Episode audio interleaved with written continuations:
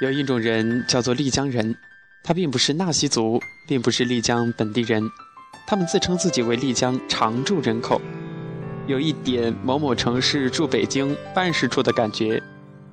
第一种人，职业者，面对每天来来去去。来了又来，走了又走的游客们，他们的职业可能是客栈老板，可能是酒吧老板，可能是义工，可能是歌手，可能是各种商铺的老板，可能是喜欢丽江在这边工作的青年。还有一种更牛逼的职业，叫做游手好闲。他们在丽江啥都不干，没人知道他们之前是干什么的，是干嘛的，也没有人知道他们的收入从哪里来。他们就这样。就这样待在丽江，你永远不会明白穿着爱马仕皮带，在酒吧做小弟的人是啥心态。你永远不会明白家产几千万的人为了赚个几百块，亲自去机场接不知道啥鸟人的这种人士的心态。你也永远都不会明白太多了。总而言之，这就是传说中所谓的丽江常住人口。你说穿着爱马仕的这个皮带用得着吗？去给人家端茶送水？这不是找虐吗？你都说家产万贯，干嘛还要去接那些不知道是哪儿哪儿哪儿来的各种菜鸟？可是，就是这种生活，换一种身份，换一种地位，他们都爱去丽江感受，去丽江体验。他们有一个共同的职责，就是接待，接待各种老乡、各种朋友。每年去玉龙雪山上十来次，每年去拉什海十来次。每年去香格里拉、泸沽湖十次，每天在同一个地方反反复复的出现，每天在同一个地方反反复复的出现出现，连拉什海中心烤鱼的小伙子都熟悉，他们都认识，甚至每次骑马都有固定的马。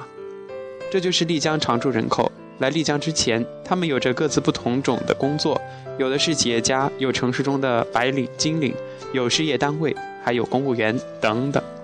但是来了丽江之后，他们莫名其妙地认识了很多人了。这是一个大哥遍地的地方，走在古城的石板路上，碰见各种人，各种某某哥、某某姐，各种某某嫂子，各种各样的称呼。同时，他们也被别人各种哥、各种姐的称呼。嗨，翠花哥，嗨，牛大姐，哈哈哈，杜撰一下。第二篇。叫做改名换姓者。丽江是一个神奇的地方，来了丽江，要不是每年都有朋友们来探望他们，他们可能连自己的真正的名字都忘了。虽然是这样说哈，也不知道是真是假，因为在丽江，他们只有一个代号，也就是所谓的外号：大宝、小宝、李哥、张哥、华姐、卓玛、阿杰等等。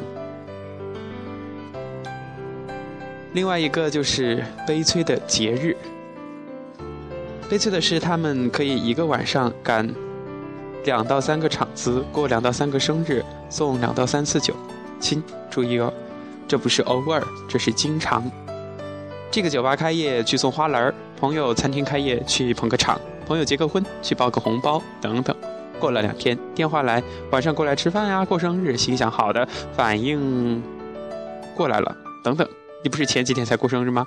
对方说：哈哈哈哈哈哈，哥们儿，你那天喝多了吧？那天是我老婆过生日，今天才是我的生日呢！崩溃呀，崩溃呀，泪崩。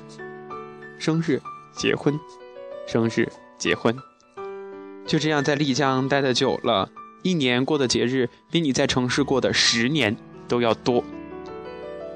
再一个，这里的常住人口还分为因为感情在这里留下来的。丽江的常住人口的感情比较丰富，有传说中的艳遇地，有痴情怨女，有的总是给自己找借口的各种等待等待。总而言之，就是这种奇奇怪怪的人，感情生活满是期待、憧憬、激情、恐慌、害怕、失去、后悔，又再是期待，总是这样反反复复、反反复复，没完没了。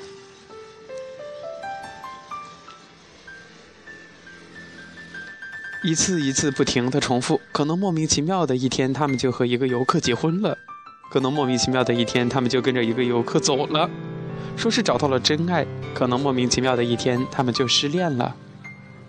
不停的在艳遇中迷茫着，迷茫着，寻找着。既然在那么多人当中，有人是为了情感而留下来的，那自然也有人是为了事业而留下来的。有人说，在丽江工作的都是他妈的有钱人，这句话一点都不假。